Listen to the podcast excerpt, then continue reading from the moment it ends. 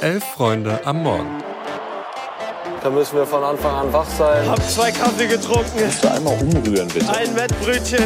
Also wenn das ein Schiri ist, weiß nicht, Digga. Soll der Cornflakes 10 gehen, aber... Das ist kalter Kaffee. Sag ja Eier, wir brauchen Eier. Es ist Donnerstag, der 22. Februar und ihr hört Elf Freunde am Morgen. Ich bin Greta und an meiner Seite ist Felix. Guten Morgen, Felix. Guten Morgen. Wir reden heute über das Aus des Investorendeals, das Aus von Thomas Tuchel bei den Bayern und haben pickepackevolle News mit Champions League und DFB. Viel Spaß. Der Investorendeal ist geplatzt. Das Präsidium der DFL hat einstimmig beschlossen, die Verhandlungen um einen Einstieg von CVC nicht weiterzuführen.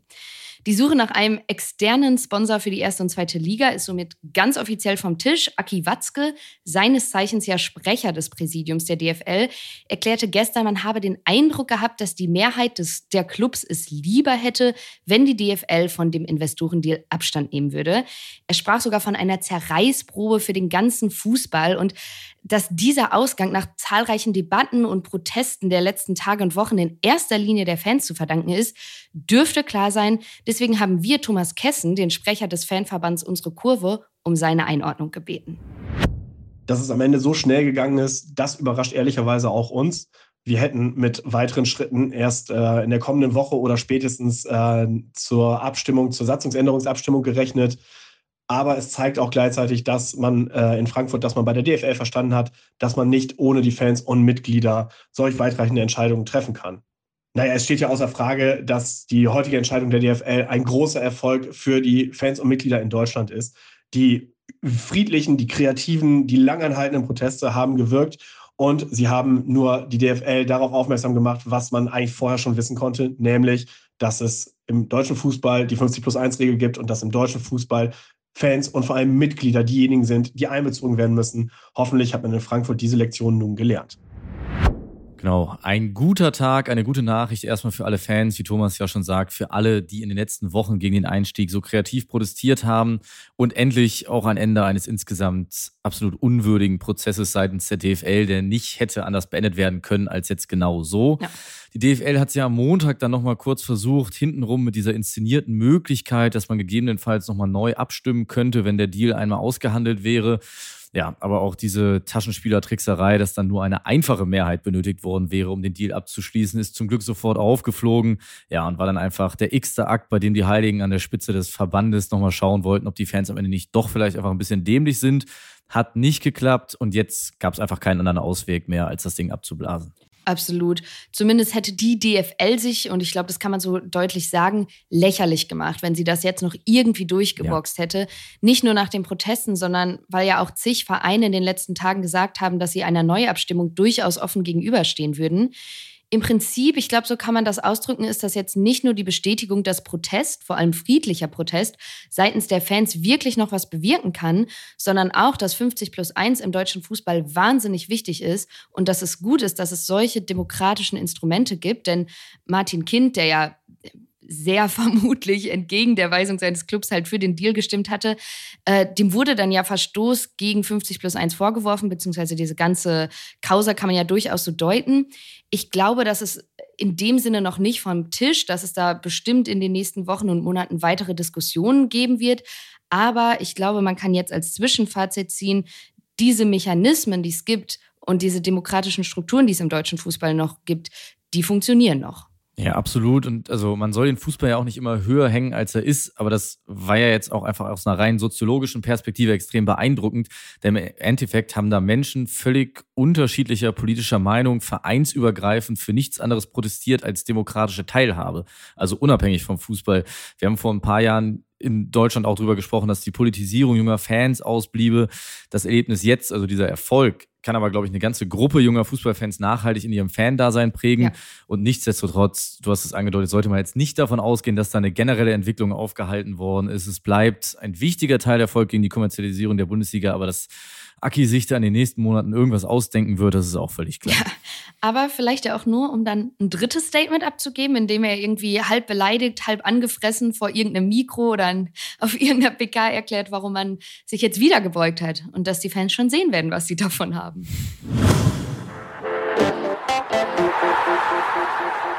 Kommen wir von einem Verlierer der Proteste zum anderen. Thomas Tuchel. Kleiner Gruß an Markus Babbel, der am Montagabend in der ARD schon ahnte, dass die Tennisballproteste Thomas Tuchel den Job kosten würden. Und er hatte recht, quasi. Denn natürlich lag es nicht nur daran, dass der FC Bayern gestern bekannt gab, dass Thomas Tuchel den Verein im Sommer verlassen wird. Von guten Gesprächen war gestern die Rede zwischen den Clubbossen und Tuchel, die jetzt offiziell darin mündeten, dass der FC Bayern München ab Sommer einen neuen Trainer sucht. Ja, nicht nur Markus Babbel hat das geahnt, sondern, und ich muss schon wieder auf mich selbst und auf die Folge von Freitag verweisen, ich auch. Äh, ich weiß, selbstreferenziell kommt nicht so gut an, aber es passiert so selten, dass wir hier in unserem kleinen, feinen Fußball-Podcast was vorhersehen. Da meinte ich nämlich, dass ich nicht glaube, dass Tuchel direkt entlassen wird, aber Bochum durchaus eine Rolle spielen wird. Und ich glaube, man kann sagen, genauso ist es gekommen. Äh, ab nächster Saison soll eine sportliche Neuausrichtung mit einem neuen Trainer starten quasi genau das, was vor einem Jahr nur halt mitten in der Saison passiert ist, als man Nagelsmann entlassen hat und ganz schnell Tuchel verpflichtet, weil er eben auf dem Markt und der angeblich absolute Wunschkandidat war. Jetzt hat man eine potenziell titellose Saison und einen Trainer, den man nach einem knappen Jahr irgendwie doch nicht mehr will, den man jetzt aber bis Saisonende irgendwie noch als ja, lame duck toleriert. Ja, es wirkt einfach wie ein inoffizielles oder auch offizielles Abschenken der Saison. Die Liga ist vorbei, also mehr oder weniger mit der Mannschaft und der Art und Weise, wie die letzten Wochen Fußball gespielt wurde. Glaubt doch, glaube ich, niemand ernsthaft mehr an den Champions League-Titel. Nee. Insofern out ich mich mal als generelle Fan davon, dass die Bayern so früh klaren Tisch gemacht haben und dadurch auch Spieler wie Kimmich oder Goretzka jetzt in die Pflicht genommen haben. Denn ich glaube, jetzt ist maximal klar, dass spätestens im Sommer auch auf Spielerseite ein Umbruch folgen wird und muss und sich da wahrscheinlich bis auf Kane und Neuer keiner mehr sicher sein kann, ob es über den Sommer bei den Bayern hinausgeht. Ja, spannend. Ich glaube auch, dass wirklich jeder Stein umgedreht wird. Zumindest würde ich mir das als Fan wünschen. Und ich glaube, so als ja, neutraler Beobachter kann man sagen, dass es spannende Zeiten sind, weil zum einen die Ära Hönes und Rummenigge ja irgendwie vorbei ist, aber ganz so richtig ja doch nicht. Die kommen ja doch immer wieder zurück. Kahn und äh, Brazzo sind gescheitert. Vor allem sind aber auch die Trainer von beiden Lagern gescheitert. Also Trainer, die ein Versprechen, eine Langzeitlösung, eine Wette auf die Zukunft, sonst was waren, die es jetzt ein paar Mal gab, sind nicht mehr da. Deswegen finde ich, wird es, glaube ich, wahnsinnig spannend zu sehen, was da jetzt passieren wird, weil man ja nicht klar sagen kann, okay, die eine Seite hatte recht. Ich bin auch sicher, dass der einzige Grund, warum Tuchel jetzt bis zum Sommer überhaupt noch weitermacht, ist, dass es einfach gerade keine wirklichen Alternativen auf dem Markt gibt, die sofort übernehmen können.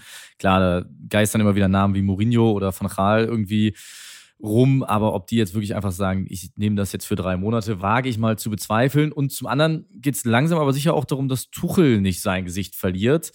Denn er galt vorher als schwierig, hat das jetzt ein Jahr auch eindrucksvoll mit immer wieder kleineren Fäden mit Hammern und Co. bewiesen und geht jetzt als eigentlich noch schwieriger Typ. Ich finde es ehrlich gesagt schwierig, das jetzt wieder an Tuchel, dem schwierigen Typen, äh, aufzuhängen. Ich glaube viel eher, dass Bayern als Verein da eine tragende Rolle spielt. Denn so wie es jetzt ist, das hätte Nagelsmann auch alles hinbekommen. Also Klar. als Trainer sowieso, der war ja zum Zeitpunkt seiner Entlassung sogar noch in mehr Wettbewerben vertreten. Aber ich meine auch das Ganze drumrum. Da gab es halt auch ein paar Pressekonferenzen, in denen der irgendwie fast schon beleidigt wirkte und total angefasst war und wo auch klar wurde, dass es zwischen ihm und der Clubführung nicht mehr sonderlich gut läuft. Wenn man jetzt mal auf die Trainer davor guckt, mit Flick ging es auch nicht gerade im Guten auseinander. Sein Vorgänger Kovac war gegen Ende auch richtig angefressen. Also das ist kein Alleinstellungsmerkmal Tuchels jetzt. Wobei ich dahingehend zustimme, dass es spannend wird, Inwiefern das jetzt seine Karriere beeinflussen wird, ich glaube aber, es wird viel spannender zu sehen, wo Bayern sich jetzt irgendwie hinorientiert als Verein, als Führung. Ja, da gehe ich absolut mit. Tuchel ist auf keinen Fall alleine schuld. Auch die Kaderzusammenstellung passt vorne bis hinten nicht. Aber auch er hat es dann am Ende nicht geschafft, dem Verein irgendwie wieder eine spielerische Identität zu geben. Ist der schlechteste Trainer der letzten fünf gewesen, gemessen an der Siegquote. Und daran hakt es auch irgendwo. Tuchel war ja immer mehr Pragmatiker oder pragmatischer veranlagt als die Guardiolas und Deserbis dieser Welt. Und das war irgendwo, glaube ich, das Falsche für den Verein in der Situation und hat zudem auch einfach erschwert, dass nach geeigneten Transfers gesucht werden konnte, weil außer dieser ominösen Holding Six, wo klar war, was man wollte, weniger nach Spielern für eine bestimmte Spielidee als einfach nach Allroundern gesucht wurde. Und danach sollte jetzt meiner Meinung nach auch das Profil des neuen Trainers ausgesucht werden. Wenn die Möglichkeit auf Alonso besteht, all in. Aber wenn das nicht geht, tendiere ich aktuell eher sogar Richtung Stuttgart als erneut die logische, in Anführungszeichen, Lösung, die vor allem auf Namen basiert, zu wählen.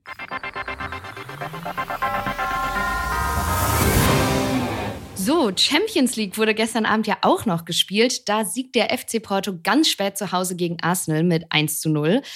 Das sah lange Zeit eher nach einem lahmen Spiel aus. Einige wenige Torchancen, die, die es gab, kamen vor allem durch Standards. Aber in der 94. trifft Galeno nach einem Zuspiel von Otavio. Also es war ein wunderbares Tor, unhaltbar ins rechte Eck.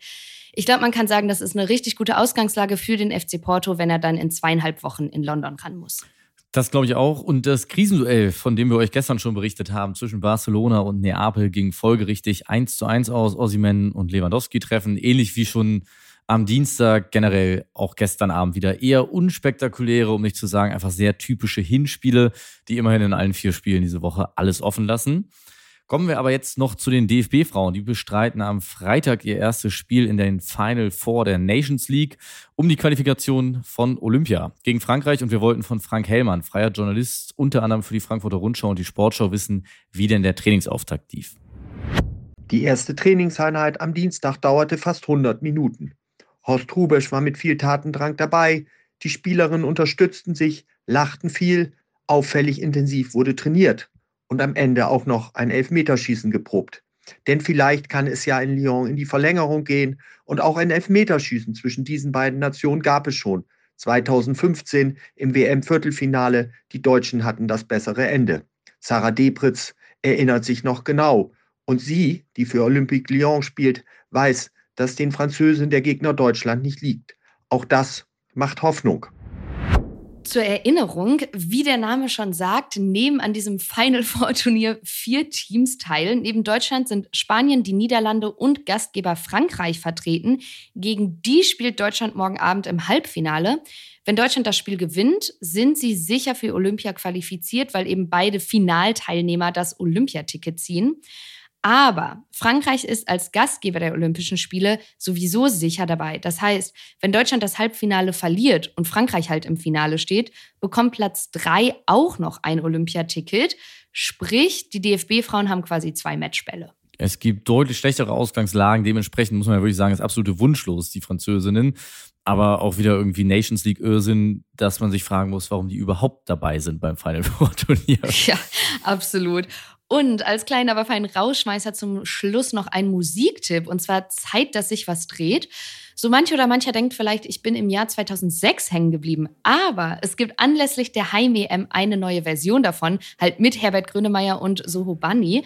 Bisher gibt es nur so ein 30-Sekunden-Snippet. Mein TikTok ist komplett voll damit. Ich bin sowas von angezündet. Also es klingt wirklich so, so, so gut. Der ganze Song kommt dann heute um 21 Uhr. Ich kann es kaum erwarten und hoffe insgeheim, dass Tim das in Jürgens Musikecke im Themenfrühstück dann irgendwann auch mal auseinander nimmt. Apropos Themenfrühstück, damit bleibt uns wie immer nichts anderes übrig, als euch einen schönen Donnerstag zu wünschen und euch aufs Themenfrühstück um 11.45 Uhr hier in diesem Podcast-Feed zu verweisen. Macht's gut. Ciao, ciao. Tschüss.